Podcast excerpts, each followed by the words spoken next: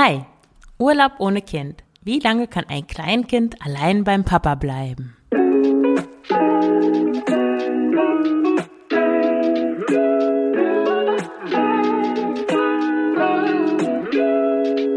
Hallo und herzlich willkommen zum Frugales Glück Podcast, dem Podcast über Minimalismus und Ernährung. Ich bin Marion Schwenne und zeige dir, wie du mit weniger Zeug und einer einfachen, gesunden Ernährung glücklicher und selbstbestimmter leben kannst. Viel Spaß dabei! Herzlich willkommen zu dieser neuen Folge des Frugales Glück Podcasts. Ich bin hier ein bisschen im Urlaubs- und Reisefieber. Deswegen nochmal eine Folge zum Thema Reisen und diesmal geht es darum, nicht was du mitnimmst, wenn du mit Kind unterwegs bist oder mit Baby, so wie in der letzten Folge, sondern ob du alleine verreisen kannst, ohne dein Kind. Ich habe letztes Jahr, war ich mit dem Fernbus unterwegs, neun Tage lang in Südfrankreich und in Spanien und zwar ohne meine Tochter. Das war das erste Mal, dass ich ohne meine Tochter unterwegs war und ich möchte dir in dieser Folge erzählen, wie es sich anfühlt, ohne Kind zu verreisen. Vielleicht auch wie lange, was so eine gute Zeitspanne ist, um ein Kleinkind alleine beim Papa zu lassen und was überhaupt dafür spricht, Urlaub ohne Kind zu machen. Mein Ex-Freund und ich leben ja im Wechselmodell und da sind die Kinder abwechselnd eine Woche bei der Mutter und eine beim Vater. Wir machen das mittlerweile so, also wir haben das nie so, so lang gemacht, sondern es sind immer ein paar Tage gewesen. Mittlerweile sind es drei Tage, ist die Kleine bei mir. Dann gibt es einen Übergabetag, also ich bringe sie morgens zur Schule und der Papa holt sie dann ab. Das ist dann der Übergabetag und dann ist sie wieder drei Tage bei ihm. Ja, und letztes Jahr, diese Reise war letztes Jahr im Oktober Oktober, glaube ich, oder ja, ich glaube Oktober, da dachte ich mir, warum nicht die Zeit nutzen, wenn meine Tochter eh nicht da ist, um mich einfach in den Fernbus zu setzen, um im Ausland abzuhängen und entspannt bei der Arbeit ein Bier zu trinken. Also da hatte ich noch meine Festanstellung und ja, ich dachte, da kann ich auch mit dem Computer einfach irgendwo anders hinfahren. Ich war schon oft mit meiner Tochter allein weg. Ich glaube, das erste Mal, als wir zusammen verreist sind, da sind wir zu meiner Mutter gefahren. Da war sie zwei Monate alt. Das war ganz spannend und also sie war oft ohne ihren Papa eigentlich. Im letzten Sommer waren wir in Polen, da waren wir drei Wochen weg. Also wir waren erst in Polen und dann sind wir noch mit der Oma zusammen verreist. Ja, und jetzt bin ich das erste Mal losgefahren ohne meine Tochter. Ich habe vorher schon einmal ohne sie übernachtet. Da war, da war sie bei ihrer Oma, also bei meiner Mutter und ich habe bei einer Freundin in der Nähe übernachtet, aber ja, das war so die Osnabrück-Münster-Distanz. Da hätte ich auch notfalls nachts zu ihr hin joggen können oder ich weiß nicht, aber das wäre irgendwie gegangen. Und jetzt bin ich halt nach Spanien gefahren und von Antwerpen ist es ein bisschen näher als äh, aus Hamburg vielleicht, aber dennoch ganz schön weit weg. Ich habe das aber so gemacht, dass die andere Oma, also meine Ex-Schwiegermutter zu Hause ist, weil mir das schon wichtig war, dass da auch eine weibliche Person noch dabei ist, wenn ich nicht da bin, weil ja, wenn der Papa das erste Mal alleine mit ihr ist, ich war mir da nicht so ganz sicher, also die Oma war auch da. Und das würde ich auch dir empfehlen, also dass du auch darauf achtest, dass da noch so ein weicher Part mit dabei ist, wenn es jetzt länger als nur ein paar Tage ist, dass du dein Kind allein lässt. Egal, ob das ein Junge oder ein Mädchen ist, weil Männer, ich weiß, es ist ein Klischee und so weiter, aber dennoch fällt es denen manchmal noch doch etwas schwerer, da empathisch auf die Bedürfnisse von, gerade von kleinen Kindern einzugehen. Die sind oft dann sehr rational und ja, etwas weniger weich als Frauen. Ja, warum überhaupt das Kleinkind alleine beim Papa zu lassen? Ist es so, dass ich als Mutter meinem Kind Schaden zufüge, wenn ich ohne es verreise? Oder ist es umgekehrt so, dass ich zu sehr klammere und eigentlich meinem Kind zuliebe gar nicht früh genug anfangen kann, es loszulassen? Und warum stellen sich Väter diese Fragen einfach? Eigentlich nicht, könnte man dann auch noch einwerfen. Oder vielleicht sprechen Väter einfach nur nicht darüber? Zumindest kriegen sie keine Vorwürfe zu hören, wenn sie mal ein paar Tage nicht da sind. Bei Müttern sieht das ganz anders aus. Also Hashtag Rabenmutter. Also der erste Grund, um das Kleinkind beim Papa zu lassen, ist loslassen lernen.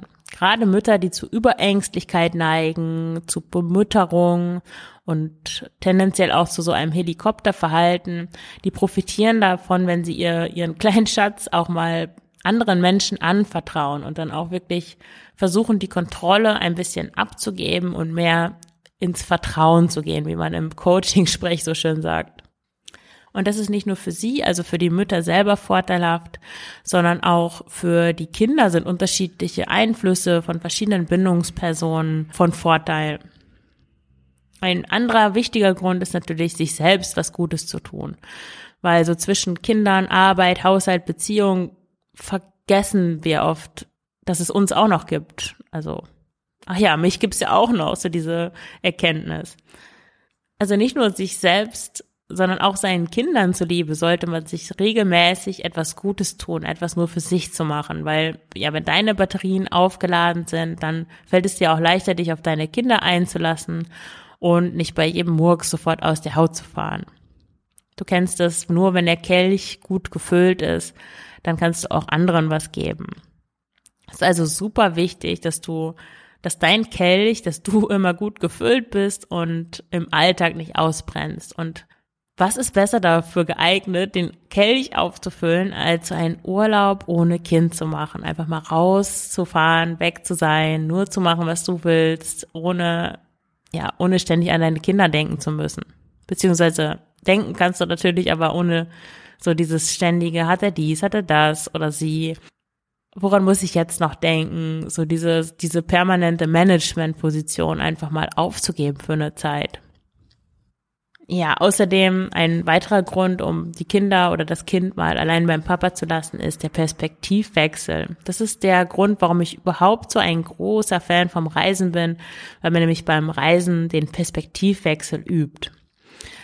Wenn du dich an neuen Orten befindest, dann macht es das möglich, dass du deine Situation und dich selbst von außen betrachtest. Also ich finde, dass man durch Reisen eigentlich den Blick auf sich selber schärft, weil ja, der neue Ort relativiert das, was du sonst so in deinem Alltag immer wieder und immer wieder machst, wo du da so drin bist.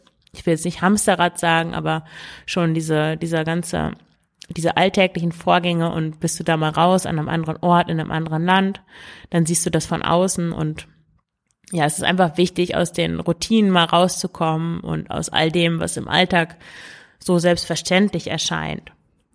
Und das geht natürlich auch, wenn du in die sächsische Schweiz fährst oder nach Bensasil, aber meiner Erfahrung nach geht das besser, wenn du eine andere Sprache hörst, wenn die Menschen sich anders verhalten, wenn du auch irgendwie Sachen siehst, die du nicht sofort verstehst. Und ja, je fremder die Umgebung, desto mehr relativiert das irgendwie das Süppchen, in dem du zu Hause sonst so vor dich hinköchelst und mach dir auch die Freiheit bewusst, die du hast, um dein Leben auch echt zu gestalten.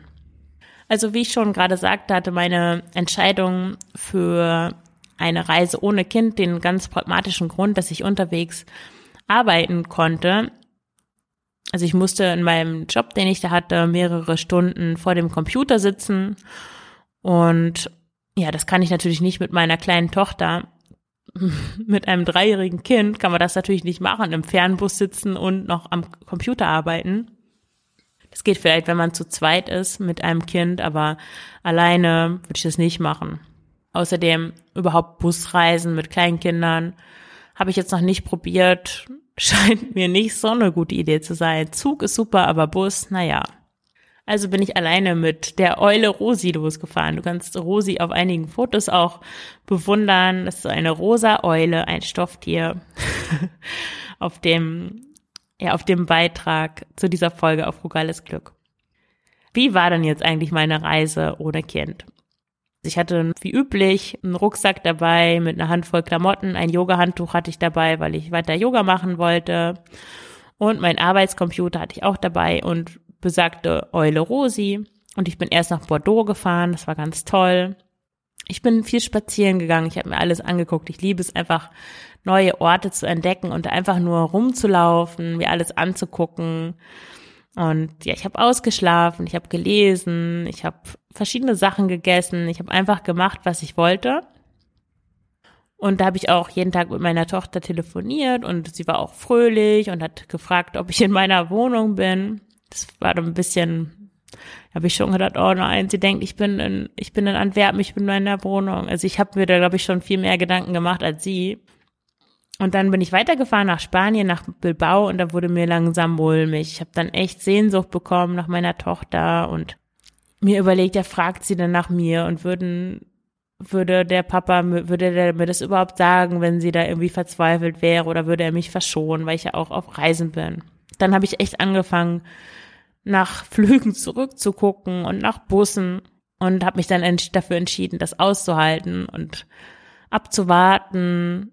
Und das war gar nicht so einfach. Ich habe dann den Flixbus, den ich eigentlich zurückgebucht hatte, doch noch umgebucht, weil da war eine Familienfeier von der Familie meines Ex-Freundes und dann hätte ich dann meine Tochter gar nicht gesehen, wenn ich wiedergekommen wäre. Deswegen bin ich dann ein bisschen früher angekommen und dann konnte ich sie noch sehen. Das Arbeiten unterwegs war auf jeden Fall super, so das Homeoffice im Fernbus. Ich bin meistens so zwischen fünf und sechs Uhr aufgestanden, habe erst geschrieben für den Blog, Yoga gemacht, auch direkt meine Schala in Antwerpen hat eine Live-Übertragung. Das hat auch gut funktioniert. Und dann habe ich gearbeitet. In der Mittagspause habe ich mir die Gegend angeschaut und nach Feierabend und weil ich Teilzeit gearbeitet habe, war der schon um halb vier, bin ich dann einfach lange durch die Gegend gelaufen, habe Spaziergänge gemacht. Ich bin im Atlantik geschwommen. Ich habe auf Plätzen rumgesetzt und Biere getrunken. Und es war richtig schön. Ja, eigentlich zu dem, wie meine Tochter auf das Ganze reagiert hat, kann ich gar nichts Richtiges sagen, weil in den Videoanrufen war sie immer total fröhlich, sie hat ihre Spielsachen gezeigt und ja, entweder hat man mir verschwiegen, dass sie traurig war, dass ich nicht da war, oder sie hat es einfach gar nicht so wahrgenommen, weil natürlich haben der Papa und die Oma auch ähm, genug mit ihr gemacht. Sie ist in die Schule gegangen, wie normal auch, in den Kindergarten und ja, ich würde trotzdem, also mein Fazit jetzt zum Verreisen ohne Kind, würde ich sagen, dass neun Tage für den ersten Urlaub ohne Kind definitiv zu lang sind. Also wenn du auch sowas vorhast, dann würde ich dir raten, klein anzufangen. Mach als erstes mal ein Wochenende in der Nähe und dann kannst du die Distanz und die Dauer langsam steigern. Sonst riskierst du, so wie ich, dass du dein Kind nach ein paar Tagen furchtbar vermisst und die Reise dann eigentlich gar nicht mehr genießt.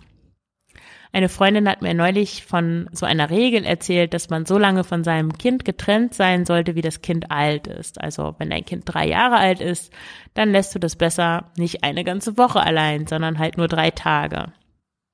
Und wenn das Kind dann sieben Jahre ist, dann ist eine Woche okay. Und das deckt sich auch genau mit meiner Erfahrung, weil die ersten drei Tage war ich in Bordeaux und da war das alles super. Aber sobald ich in Spanien war und diese drei Tage vorbei waren, wurde es langsam komisch wenn du noch nie ohne Kind unterwegs warst, verreist bist, dann orientiere dich an dieser Daumenregel.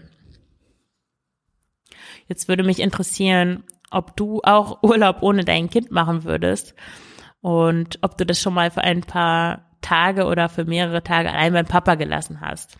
Schreib doch gerne einen Kommentar unter dem Beitrag zu dieser Folge auf Frugales Glück. Und wenn dir der Blog und der Podcast gefallen, dann hast du auch die Möglichkeit, mich zu unterstützen. Der Blog und der Podcast sind kostenlos. Ich schalte keine Werbung und damit das auch so bleibt, damit ich das aufrechterhalten kann, hast du die Möglichkeit, mich zu unterstützen, entweder mit einer einmaligen Spende über PayPal oder auf Steady kannst du mich mit einem monatlichen Beitrag unterstützen. Ich habe da drei Pakete angelegt. Das sind nur wenige Euro im Monat und schon ein paar Euro helfen mir unglaublich weiter. Also vielen Dank dafür schon mal und dann wünsche ich noch einen ganz schönen Tag. Vielen Dank fürs Zuhören. Alles Gute, deine Marion.